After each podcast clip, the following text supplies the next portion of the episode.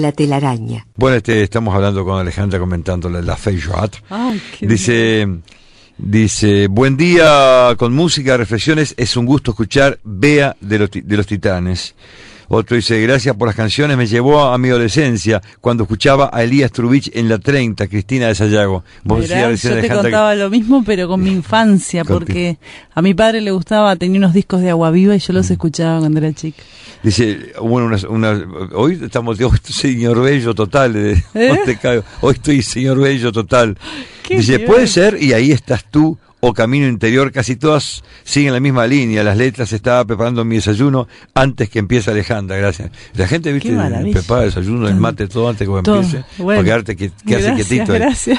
Bueno, así que salimos un poco de España por ahora con la música, la iremos mezclando, porque vamos a entrar a otro territorio. A en el territorio. Bueno, ahí va. Yo al Pablo celular un instante. Ahí está.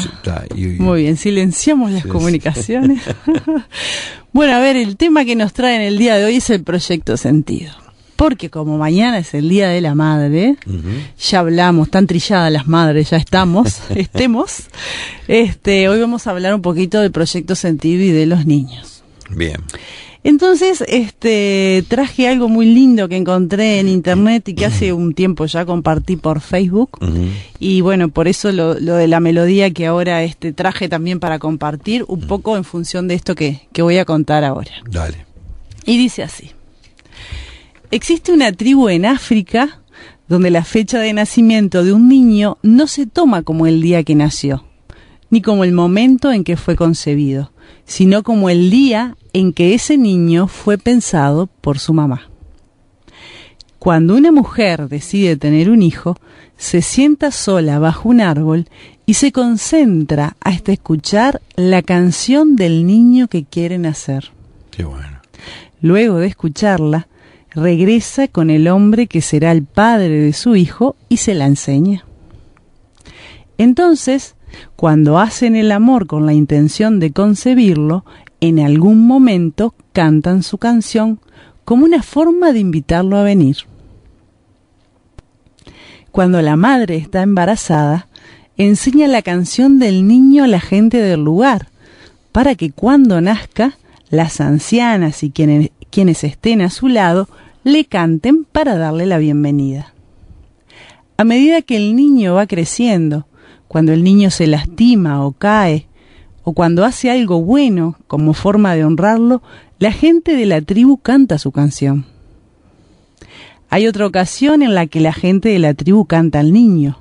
Si en algún momento de su vida esta persona comete un crimen o un acto socialmente aberrante, se lo llama al centro de la villa y la gente de la comunidad lo rodea.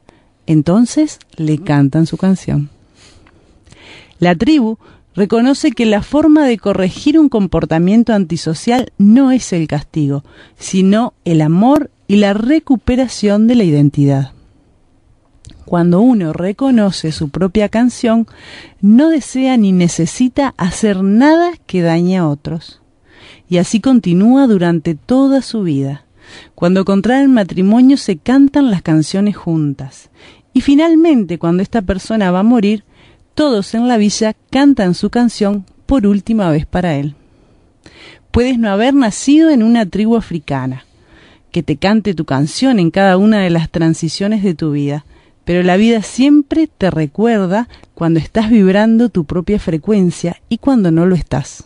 Solo sigue cantando y encontrarás tu camino a casa. Qué lindo, ¿eh? Precioso. Es muy lindo. Y bueno, en función de esto, yo traje para compartir una canción que me gusta mucho, bueno, no es una canción en realidad, es una melodía.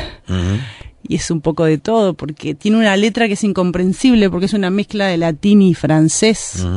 Supongo que quien la hizo solamente comprende su significado. Es, es bastante conocida, para muchos eh, les va a resultar familiar.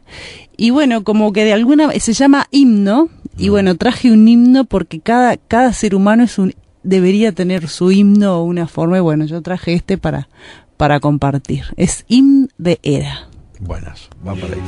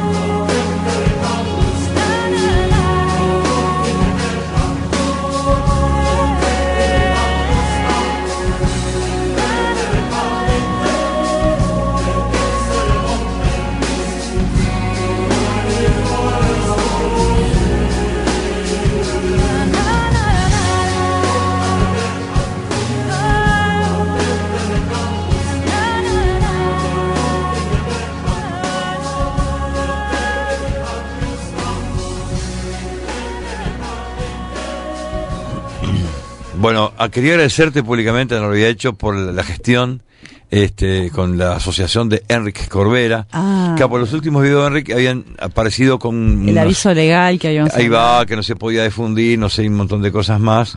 Y bueno, como que... Ahora estamos y, bueno, autorizados. Ahí va, cositas de diversión. Libre de pena y que- culpa. para no ir preso ni nada de eso. Así como una autorización para la telaraña para que podamos difundir todos sus videos. Toda la información. Porque si bien realmente hablamos de esos temas, pero bueno, el- el- hay uno que me interesaba mucho compartir, que era este, la, mm, el, como es, la, importancia, de ser, ser madre, que sí, está este- muy bueno ese. Está genial para compartirlo, realmente no tiene desperdicio. Así que pasado que viene ya estamos, le salimos. Firme. firme. Ahí va, le salimos firme a las Eh, madres. sucursal Corbera acá. Ahí va. Bueno, buenazo. Bueno, Bueno. usted, este, Bueno, muy bien. Bueno, como comenté hoy, el, el, la- el tema para compartir hoy es el proyecto sentido. El proyecto sentido es un término que fue introducido por Mark Fletch, o Mark Flechet.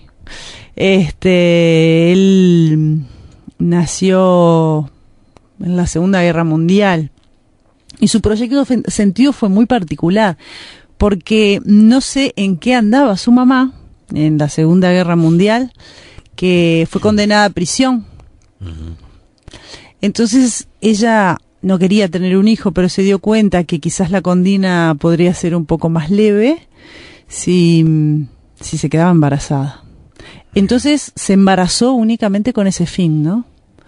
De que a ver qué pasaba con ellos. Ya no tenía ningún interés en tener un hijo pero bueno, aparece este, este, niño, ¿no? Este niño que además, este, si bien su madre estaba, él fue, eh, nació en la cárcel y creo que la madre fue liberada o no sé específicamente cómo ni, a los nueve meses debió. Sé que él vivió en la cárcel nueve meses. Mm. Todo su proyecto sentido tiene que ver con la cárcel. Él está 18 meses en la cárcel. Su Claro. embarazo hizo una, los nueve meses primeros. Este, entonces, claro, él dice que siempre estuvo rodeado de mujeres porque en la cárcel lo cuidaban otras mujeres. Su madre no tenía ningún interés en él.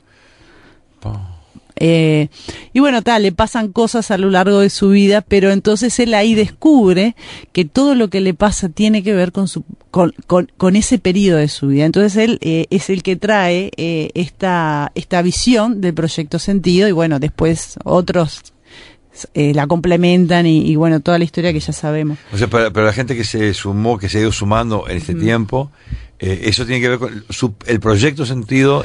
tiene que ver con el inconsciente, con los programas que traemos y los programas que venimos y, y- y no nos damos cuenta que estamos en el programa, Y, es- ¿no? y el proyecto sentido empieza cuando. Empieza desde los nueve meses antes de la concepción hasta los tres años de vida, que es cuando el niño empieza a distinguir el yo de mamá.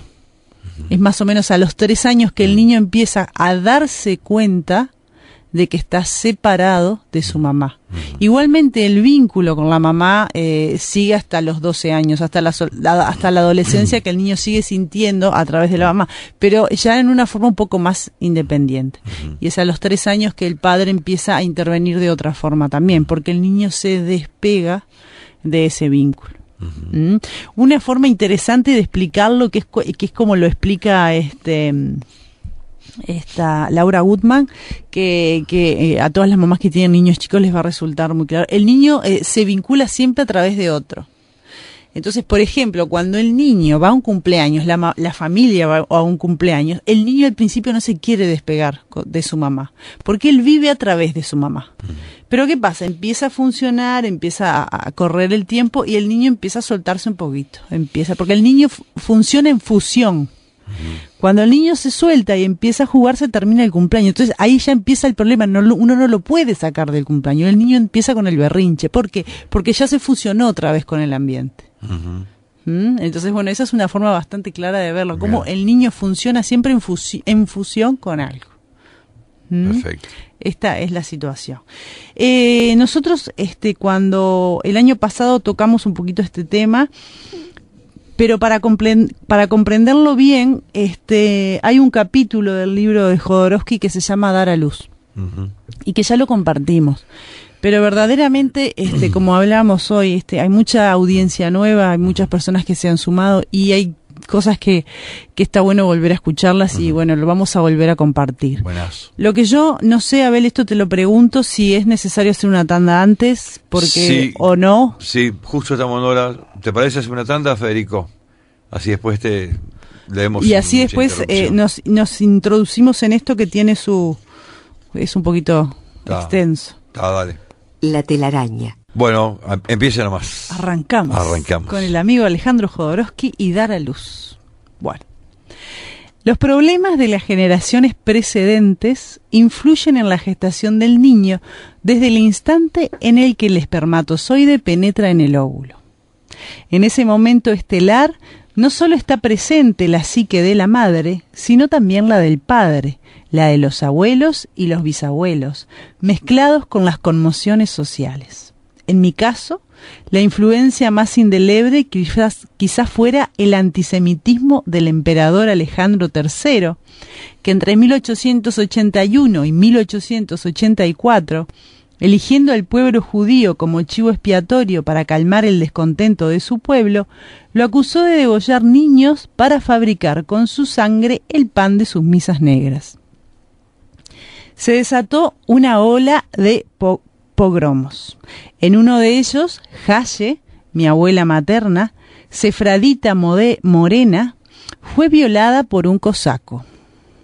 En cinta, huyendo de Rusia, desembarcó en Argentina, donde parió una niña de piel marmórea y grandes ojos azules.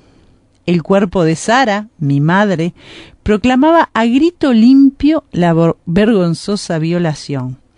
Haye para justificar la normal belleza de su hija, inventó un bailarín clásico que abandonó por ella su prometedora carrera artística, huyendo ambos a Sudamérica. Desgraciadamente, pereció quemado al subirse para encender una lámpara en un barril de alcohol cuya tapa se hundió a causa de su peso. Haye se casó con un buen hombre, Moisés, Tuvo con él dos hijas más, morenas y feas, pero bien amadas, y desdeñó a mi madre. Se instalaron en Iquique, Chile, puerto que nadaba en la abundancia por ser ahí donde se embarcaba el precioso salitre. Moisés y Haye, con la compraventa de oro, se enriquecieron. Cuando Sara se hizo mujer, cometió un desliz amoroso con un no judío, un goy, repetición del contacto del falo cosaco con la vagina judía de su madre. Para evitar el escándalo, la casaron con Jaime, un muchacho pobre que aceptó, a cambio de la instalación de un negocio de ropa, el himen partido, como lo hizo Moisés con Haye. Por desgracia, Teresa, la madre de mi padre, después de la noche de bodas, fue al cuarto nupcial a examinar las sábanas. Al no encontrar ninguna mancha de sangre, se asomó por la ventana y a gritos acusó a Sara de puta. Jaime, para eludir la vergüenza pública, amenazó con proclamar haber sido engañado. Un nuevo montón de dinero le cerró la boca. Ambos, Sara y Jaime, atados por el que dirán, fueron a, a instalarse a Tocopilla, lejos del chismorreo de la colonia judía. Oprimidos por ese estrecho pueblo, vivieron odiándose. Mi madre, humillaba, humillada, se negaba cada vez que mi padre trataba de poseerla. Eso lo ponía furioso. Cada coito se transformó en violación. Haye había sido violada, Sara fue violada, y tal como le ocurrió a ella, yo fui engendrado por un esperma agresivo y un óvulo víctima. En mi memoria celular quedó grabado el terror hacia el hombre brutal. Lo había sentido mi abuela, luego mi madre y después yo, aunque este sentimiento no era mío sino de ellas. Nací temiendo a mi padre. Cuando él se acercaba a la cuna yo lanzaba alaridos de terror. Nunca cesé de temerle y también de imitarlo. En mi película El Topo, filmé una escena donde mi personaje, un bandido brutal, viola a una mujer. Más adelante, el bandido se rasura la barba y la cabellera, rompe su revólver y se convierte en santo. Inconscientemente quise demostrar a mi madre que no todos los hombres eran canallas, y con aquello me di el permiso de salir de la infancia y convertirme en adulto. Un espermatozoide agresivo y un óvulo víctima no pueden dar al individuo que está por nacer la misma energía vital que un óvulo generosamente abierto unido a un espermatozoide pleno de amor. En las células todo está inscrito, el sufrimiento y el éxtasis. El pasado repetitivo y el futuro creador lucharán durante el transcurso de nuestra existencia, reproduciendo constantemente el momento en el que la vida se instaló en la primera célula. Nuestra labor consiste en hacernos conscientes y liberarnos de las emociones, ideas, deseos, sensaciones que no nos pertenecen. Familia mía, os devuelvo las angustias, los miedos, los fracasos, la violencia, la intolerancia, las insatisfacciones, la creencia de que usar anteojeras mentales para no ver el sufrimiento es la felicidad.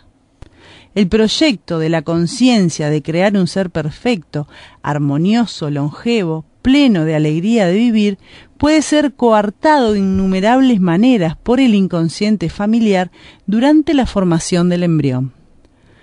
Sara, para vencer la angustia de ser hija de un cosaco violador, se engañó a sí misma convenciéndose de haber sido engendrada por un mítico bailarín.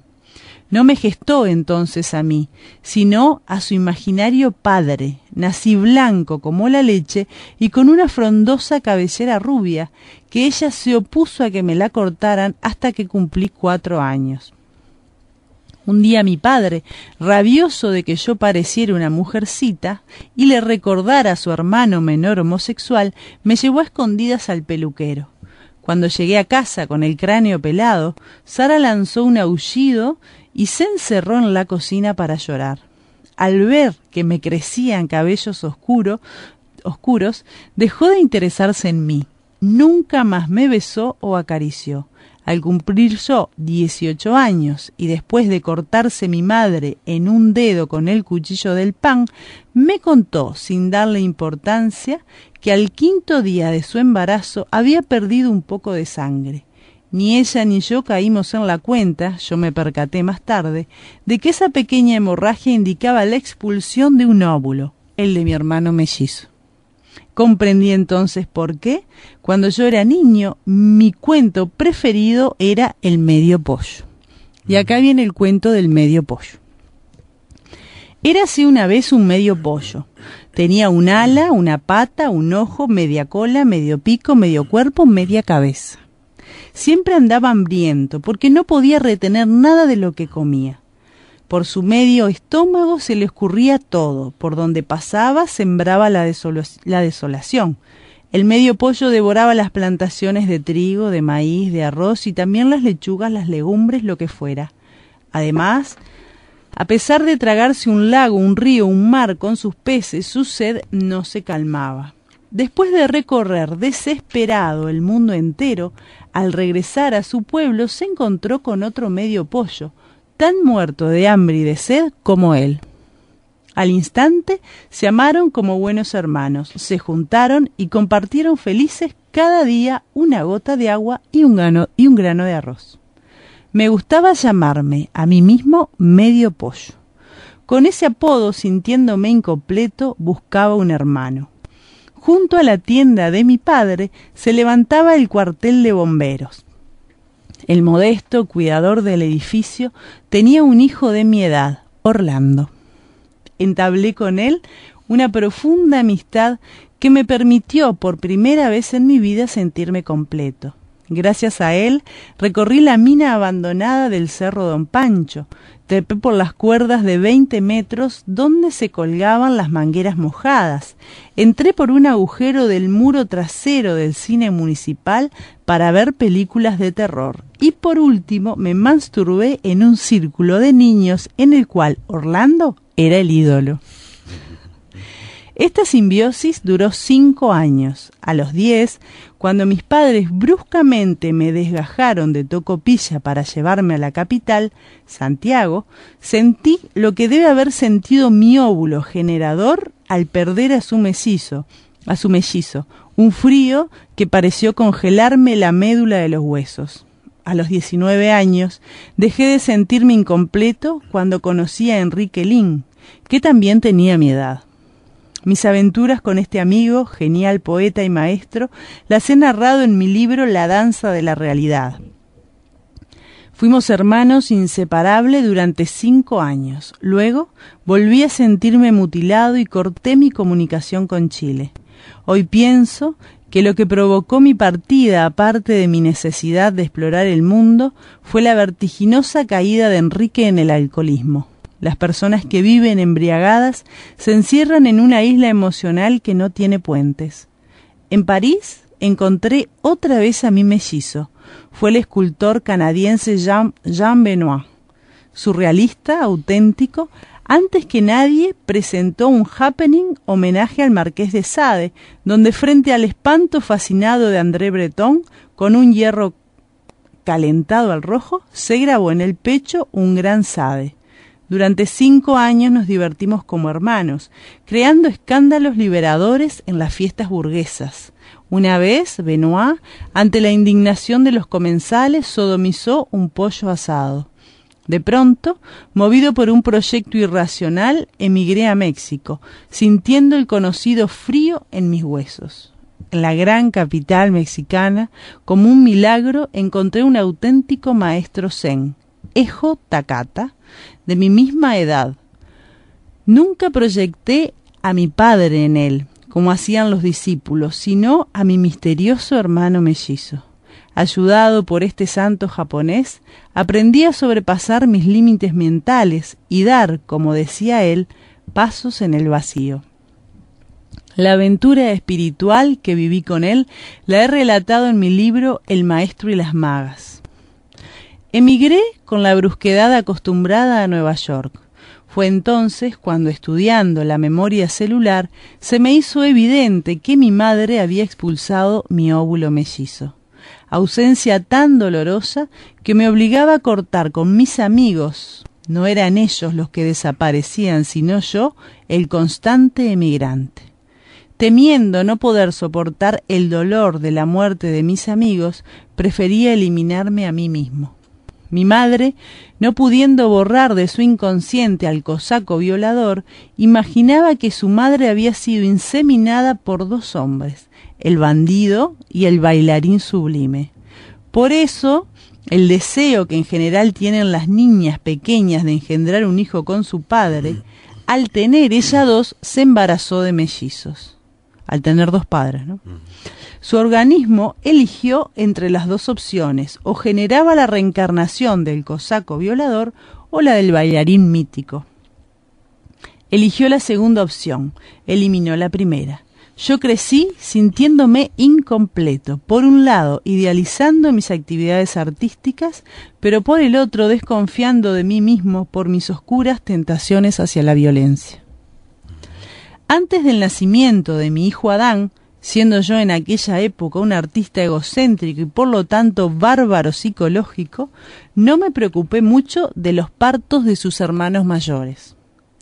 El primero en llegar fue Brontis. A las seis de la mañana recibí una llamada de la clínica anunciándome que Bernadette, su madre, estaba pariendo. Conduje el, alto, el automóvil lo más rápido posible.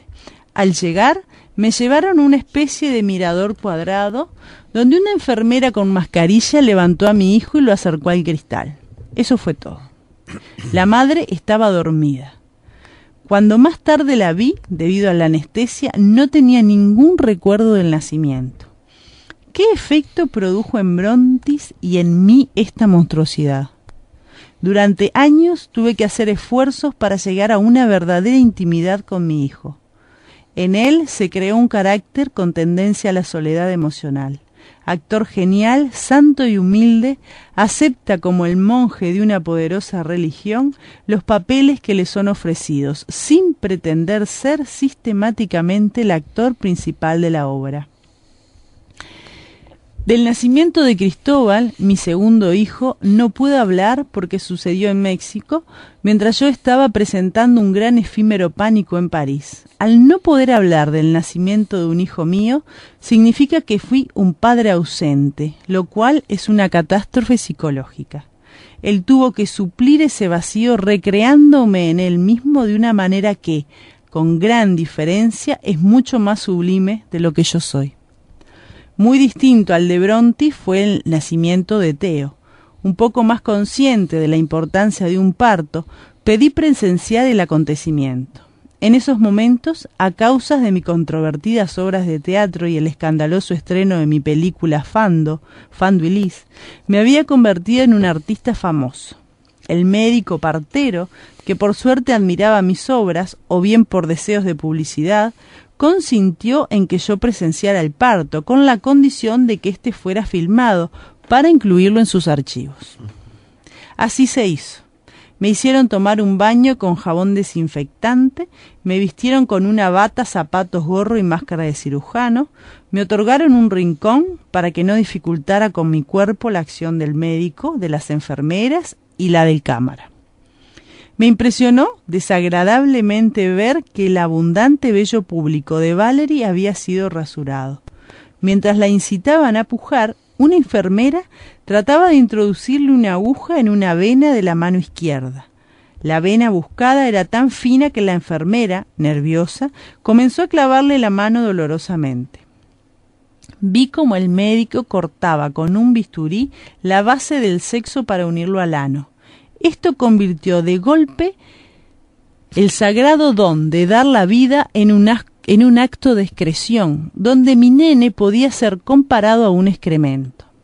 La madre sufría más por esta intervención médica que por las naturales contracciones. La estaban tratando como si fuera una enferma grave. Por supuesto que Teo nació protestando.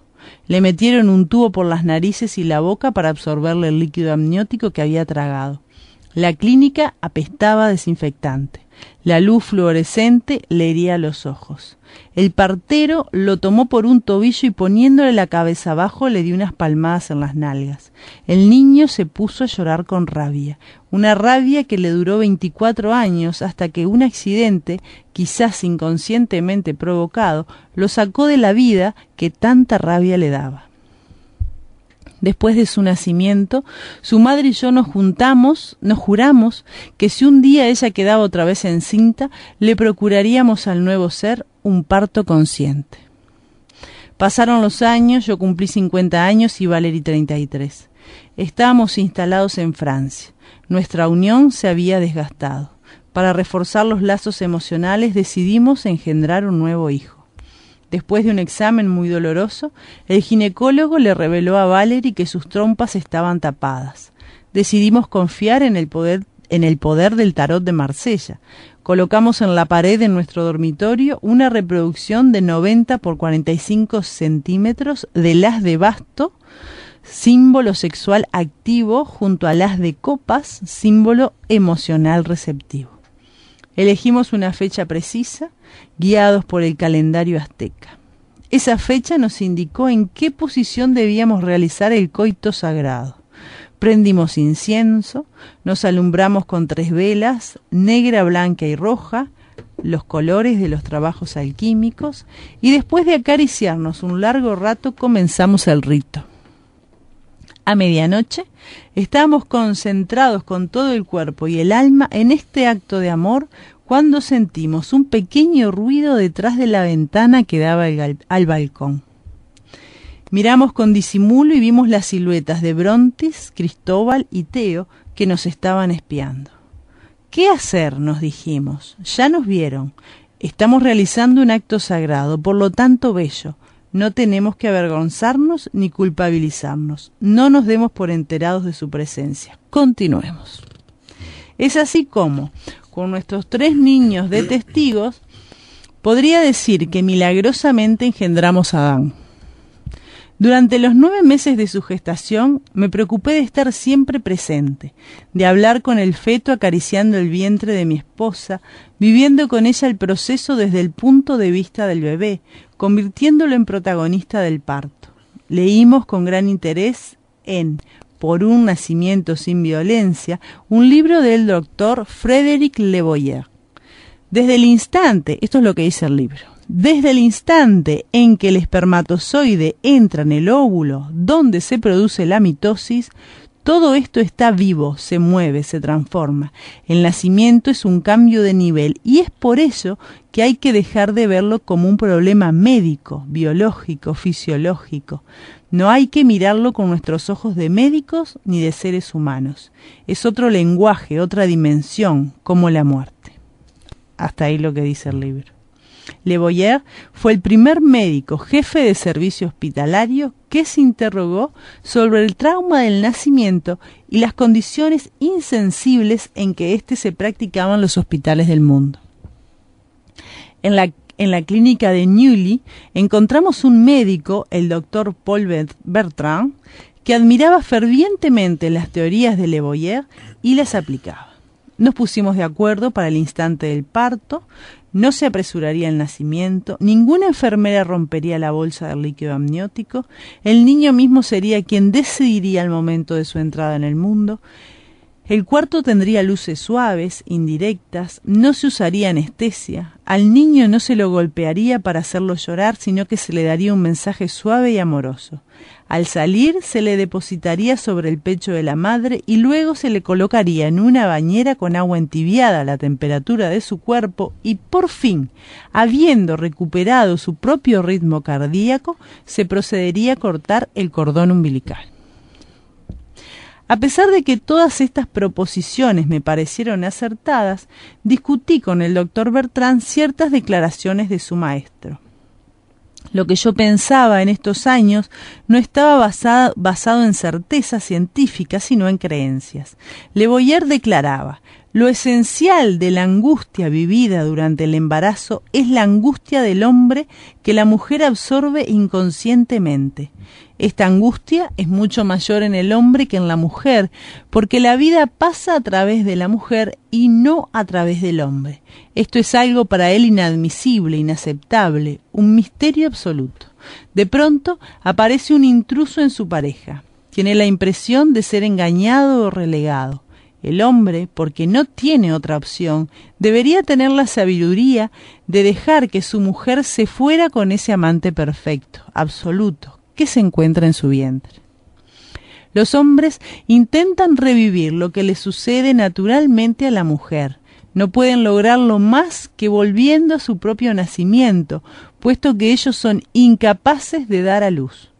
Todos los caminos iniciáticos son retornos al seno de la madre para revivir este estado de fusión total.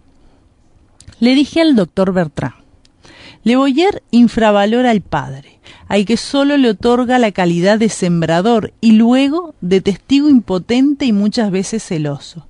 A pesar de su buena intención, como todos los otros médicos, usurpa el sitio del padre dándose un rol comparable al de un supremo sacerdote. Nadie puede negar que en una semilla está en potencia el árbol futuro, porque entonces, ¿por qué entonces negar que el niño ya está completamente encarnado desde el momento en el que el espermatozoide se une al óvulo?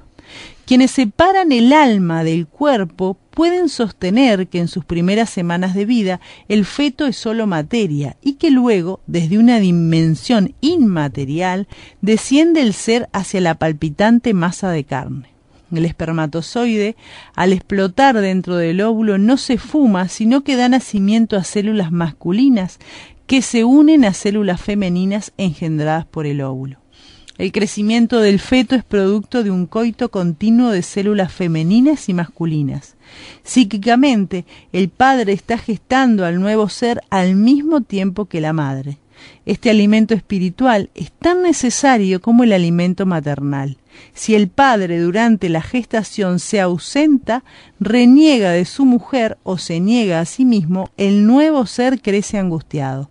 En este caso, el doctor Le Boyer tiene razón al declarar que el parto es como atravesar una tempestad.